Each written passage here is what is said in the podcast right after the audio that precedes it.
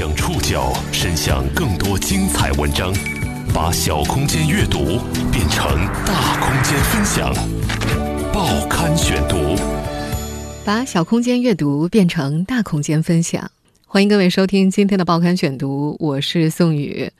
今天为大家选读的文章综合了《新京报》和澎湃新闻的内容，我们将一起来了解一桩持续了三年的文物追讨官司。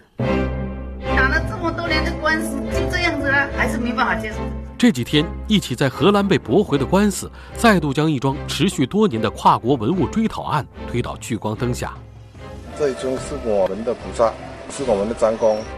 为了追讨当地村民世代供奉的张公祖师肉身佛像，六位福建村民代表远渡重洋，与目前拥有佛像的荷兰收藏家范奥维利姆对簿公堂。这场跨国文物追讨案经历了怎样的波折？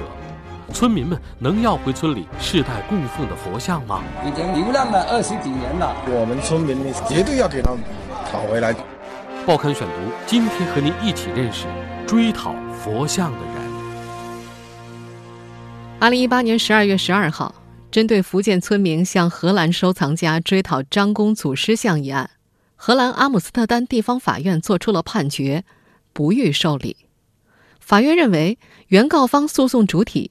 阳春村村委会并非荷兰民事诉讼法典里定义的自然人或者法人，不具备诉讼资格。中国律师团成员徐华杰得知荷兰的诉讼结果之后，将召集律师团和村民一起商讨下一步的行动。普照堂文物保护协会会长林开旺：“那个我说我们这个主体。”资格不对呀，那这个肯定是深表遗憾哦。但是他还不是还没有说判说不是同一尊，我们两国的那个法律不一样啊，这个还是要要要通过那些律师专家去去探讨这个事情。在此次判决公布之前，福建村民的荷兰代理律师杨浩介绍。荷兰法院十二月十二号的判决只是一个初步判决，要决定张公祖师最后的归属，仍然需要一段时日。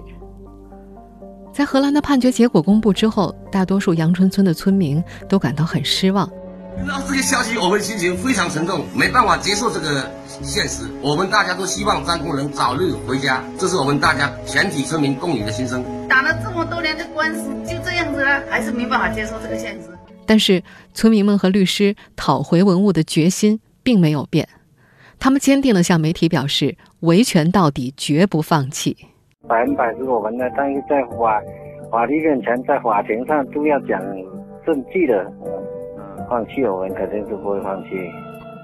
征求律师的意见，还要在那个上诉，我们会也会继续维权。这场文物追讨跨国诉讼已经持续了三年。二零一五年，阳春村村民在一则匈牙利自然科学博物馆展出中国千年佛像的图片报道当中，发现了村内失窃二十年的张公祖师肉身佛像的线索。为了重新赢回村民世代供奉的张公祖师肉身像，他们派出了六位村民代表，与拥有佛像的荷兰收藏家范奥利维姆对簿公堂。这尊在当地供奉了千年的佛像是如何失窃的？当地村民又是如何发现村内被盗佛像线索的？这场跨国文物追讨案经历了怎样的波折？村民们能要回村里世代供奉的佛像吗？报刊选读继续播出：追讨佛像的人。阳春村位于福建省三明市大田县的丘陵地带。这里的每家每户都姓林，属于同一个宗族。关于这个村子里供奉的张公祖师肉身佛像的前世今生，早在三年前，村民决定开启跨国追索官司之时，报刊选读就已经为大家做过介绍。在今天晚上节目官方微信号的推送当中，我们将会为大家奉上那期首播于二零一五年四月三号的节目链接。本期节目当中呢，我们只为大家做个简单的介绍。张公祖师，俗名张七三，生活在北宋年间。根据《林氏族谱》记载，张公二十多岁时出家，法号普照。他乐善好施，在阳春村为村民和过往的路人免费医病，深受爱戴。相传张公于北宋元佑年间圆寂之后，肉身不腐，四方百姓用漆泥贴护遗体，表面镀金，制成了金身佛像，将其供奉在普照堂之中。而普照堂的名字就来源于张公的法号。对于当地的村民来说，普照堂既是寺庙，又是宗祠。到了1963年，原阳春村分为阳春和东浦两个行政村。张公祖师是两村村民共同的情感寄托。在当地人心里，张公佛诞是比春节还要热闹的大日子。每逢佛诞，出门在外的阳春人纷纷返回，连同周边村镇的信众一起为张公奉上贡品。据说呀，张公爱看闽南特色戏剧高甲戏，村民每年都会集资请戏班子到村里给张公庆生。不过，一九九五年的农历十月初五，是张公祖师在阳春村度过的最后一个佛诞。十九天之后的十二月十四号，农历十月二十三号晚上，张公在夜色中消失了。阳春村至今也没有人能够说清楚，张公祖师像被盗的那一晚，普照堂里究竟发生了什么。佛像失窃之后，村民们几乎全体出动。他们不仅报了警，还四散到周边的村落、乡镇、城市，想看一看有没有张公祖师的下落。他们还找到了在厦门海关工作的老乡，请对方留意有没有佛像通过厦门出关。就这样找了两年，到了1997年，张公祖师依然杳无音讯，村民们不得不接受现实，暂停了大规模的搜索。他们用檀木重塑张公宝像，但是。村民们并没有放弃，之后的二十年，阳春村的寻找不曾中断过。赴荷兰打官司的六位村民代表之一，普照堂文物保护协会会长林开旺后来回想，张公的失窃很有可能和九五九六年当地猖獗的文物盗窃团伙有关。他记得那时候旁边好几个村子都有菩萨被偷了。按照这场跨国诉讼的另外一方。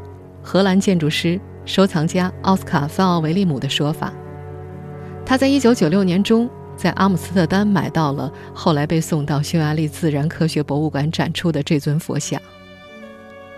可以确定的是，在阳春村村民疯狂寻找张公祖师下落的那两年里，张公祖师已经被转手了两次，并且经由香港来到了风车之国荷兰，成为了这位热爱亚洲艺术品的建筑师的藏品之一。一九九七年，范奥维利姆请来一位文物专家，想看看佛像内部的情况。文物专家移开了佛像的木质底座之后，一个直径大约三十厘米、高约五厘米的麻纱坐垫滑落了出来。再往内部观看，他们发现了一具受损的干尸。随后，荷兰乌特勒支大学的研究者通过碳十四同位素放射性定年法测定。佛像内部僧侣的圆寂时间是在公元一零二二年到一一五五年之间，也就是中国的北宋年间。僧侣过世时应该在三十岁到四十岁之间。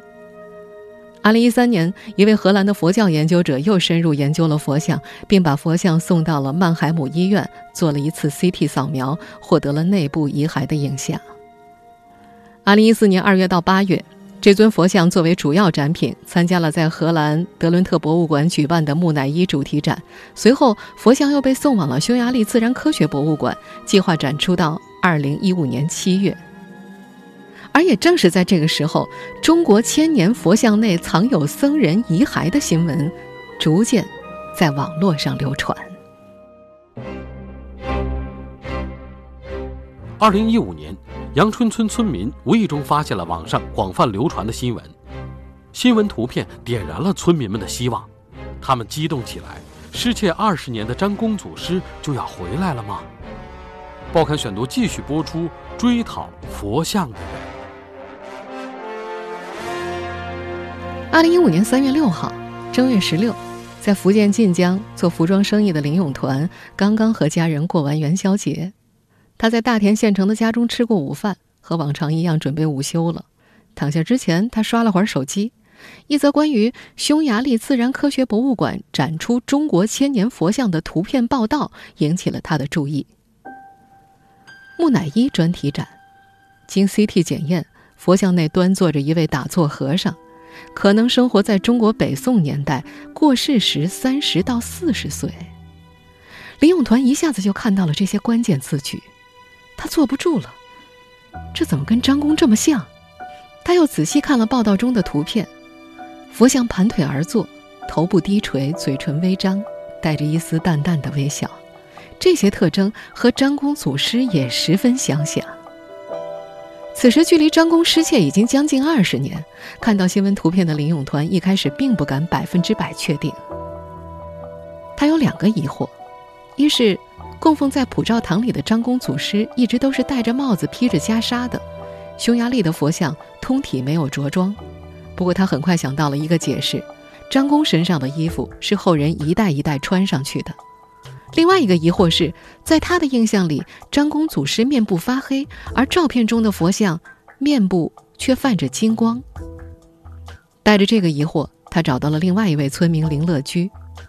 林乐居也住在大田县城，他曾在1989年给张公拍过三张照片。在张公失窃之前，相机在阳春村里可是个稀罕物件。林乐居的照片是关于张公祖师不多的影像记录。他翻箱倒柜，终于找到了那三张照片。两人一番对比，太像了。他们把消息转发给了几位相熟的村民，然后带着照片赶回了阳春村，再次做确认。二零一五年三月六号下午，两人到达阳春村普照堂时，村民已经得知张公祖师出现了的消息，纷纷聚集在此。他们研究了新闻里的照片，每个人都觉得像，太像了。他们也讨论出张公在普照堂当中面色发黑的原因，因为被不间断的香火熏黑的。但是他们还不敢下定论，佛像一定是张公祖师，因为他们几乎没见过张公没戴帽子的样子。直到林永团用手挡住了新闻图片当中佛像的额头，村民们纷纷说：“是了，是了，就是了。”很快。两个村的村民成立了以追索张公祖师为主的阳春普照堂保护协会。不过刚开始的时候，他们也有些手足无措。欧洲那么远，怎么追呢？在一开始，最先发现照片的林永团有一种乐观的期待。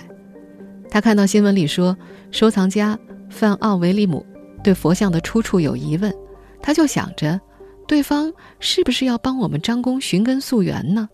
他觉着，如果对方有这个意思的话，我们就要尽可能证明那尊佛像就是张公祖师。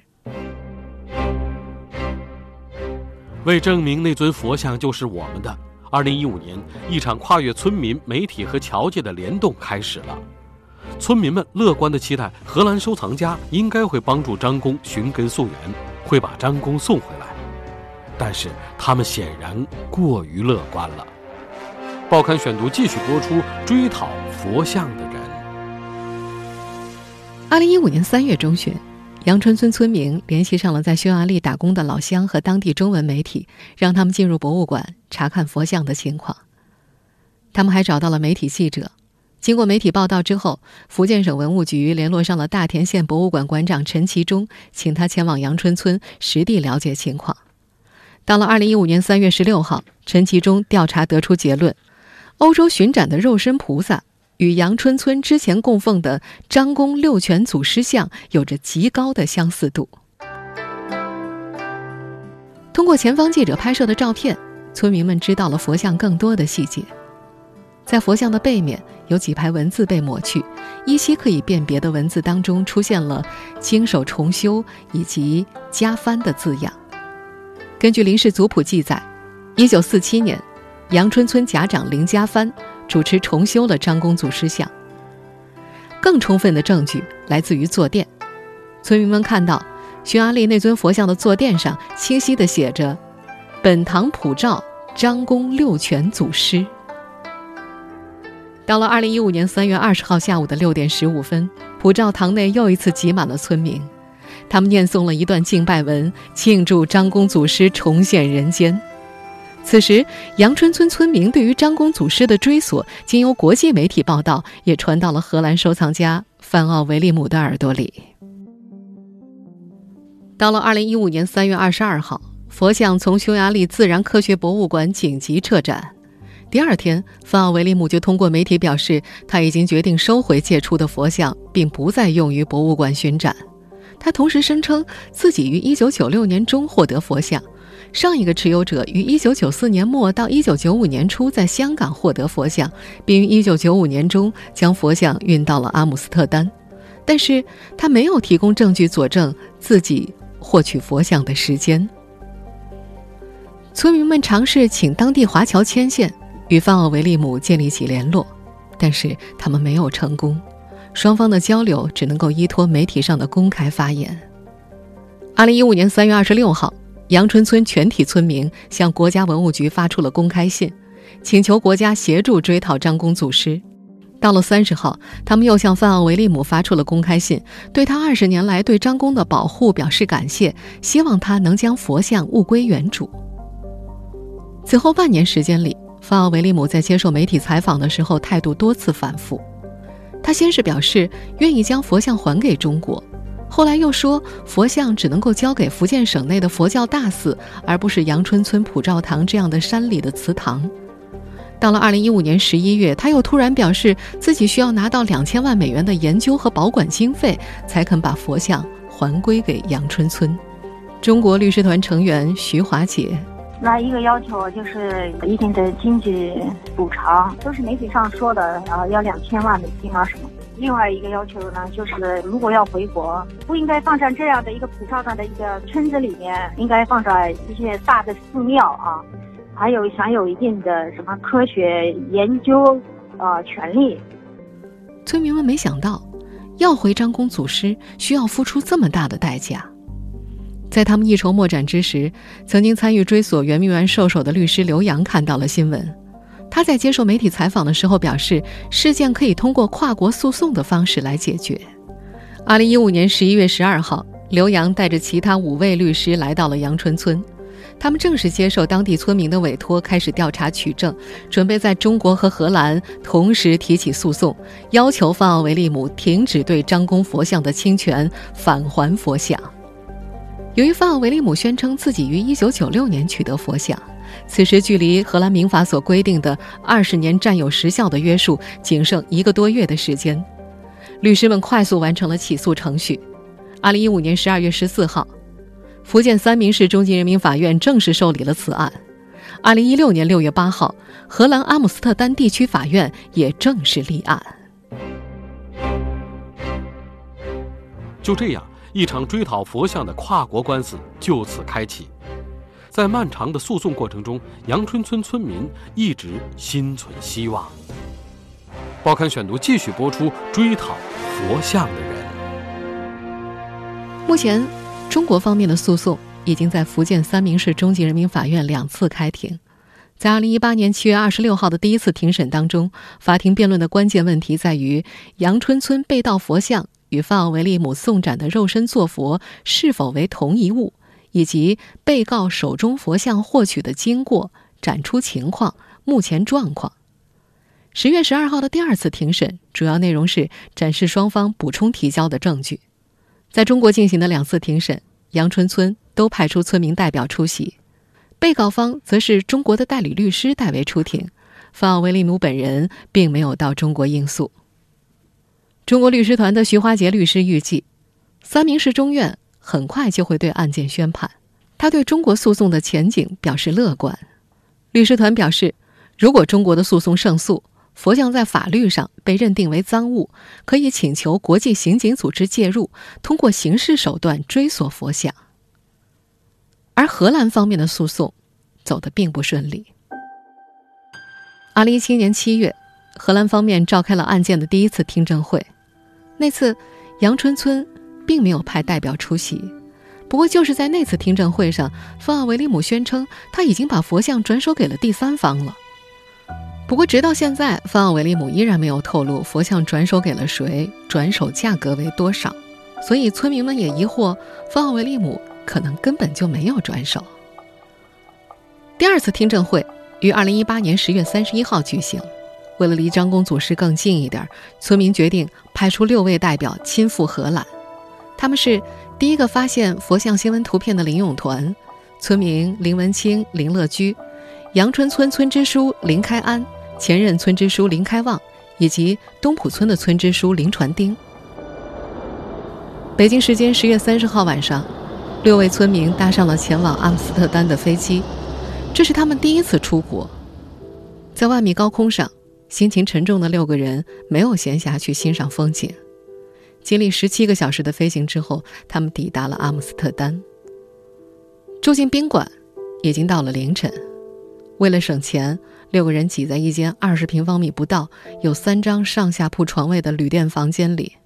尽管如此，一个晚上依然需要花费九十欧元。林文清身材魁梧，狭小的空间更是让他感到局促不安。中荷两国有七个小时的时差，再加上舟车劳顿，几个人都很不适应。他们更不习惯的是西式饮食。在荷兰的几天，六个人囤了泡面，吃了一顿又一顿。不过，荷兰的宾馆是不提供热水的。他们到旅馆前台想向服务员讨要开水泡面吃，可是因为语言不通，沟通不畅。六个人里，只有四十二岁的林文清会一些简单的英语。他们只好用洗手间水龙头里的热水冲起了泡面，水温不够，他们泡一会儿就把水倒掉，再接水继续泡，一直到把面泡软和为止。旅途劳顿，又没有吃好睡好，等到十月三十一号下午一点半开庭，每个人都精神萎靡，他们也不敢多说什么。在法庭上，六个人皱着眉头，努力遏制住时差带来的困意，辨别着耳机当中。同声传译传来的只言片语。那天的听证会经过三个小时的激烈辩论。根据新华社报道，那场听证会讨论的焦点问题在于范奥维利姆手中的佛像是否和阳春村1995年丢失的佛像是同一尊。只是谁又没想到，到了12月12号，荷兰阿姆斯特丹地区法院判决的时候，却以阳春村村委会不具备诉讼资格，驳回了这起诉讼。荷兰的诉讼被驳回了，村民们预想跨国诉讼不简单，却没想到这么难。官司打了三年，结果依然不明朗。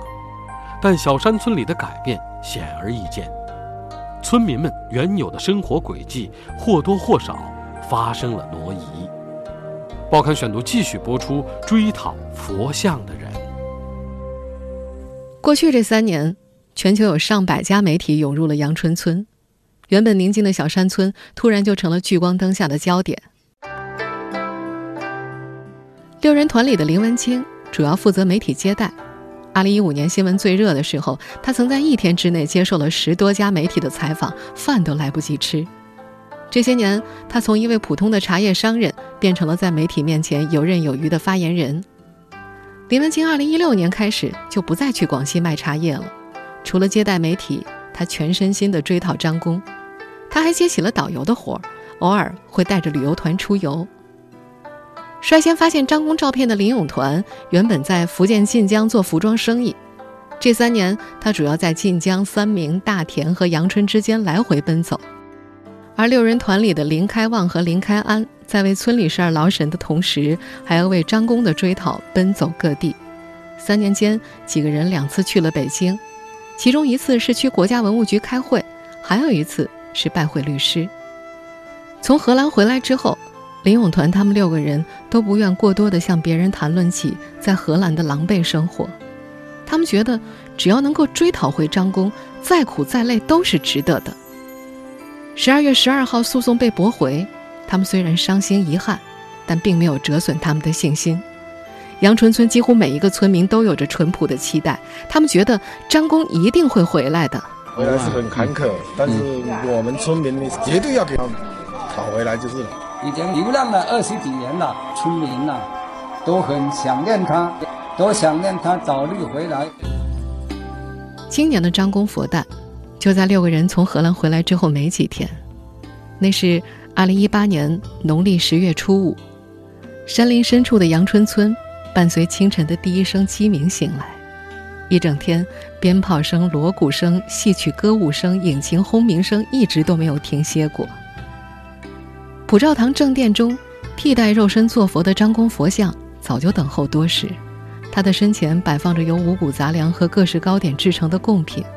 慕名而来的信众捧着香火、黄纸、鞭炮，对着佛像躬身跪拜。普照堂之下，两支歌舞队和一个戏剧团同时进行着表演，音浪借由音箱此起彼伏。今年，他们还第一次用上了大型舞台。从另一座山上望过去，青烟自山木林上升起，绿树掩映中，人群车辆穿梭不止。村民林兆明说。等到真正的佛像回来，村里一定会更加热闹。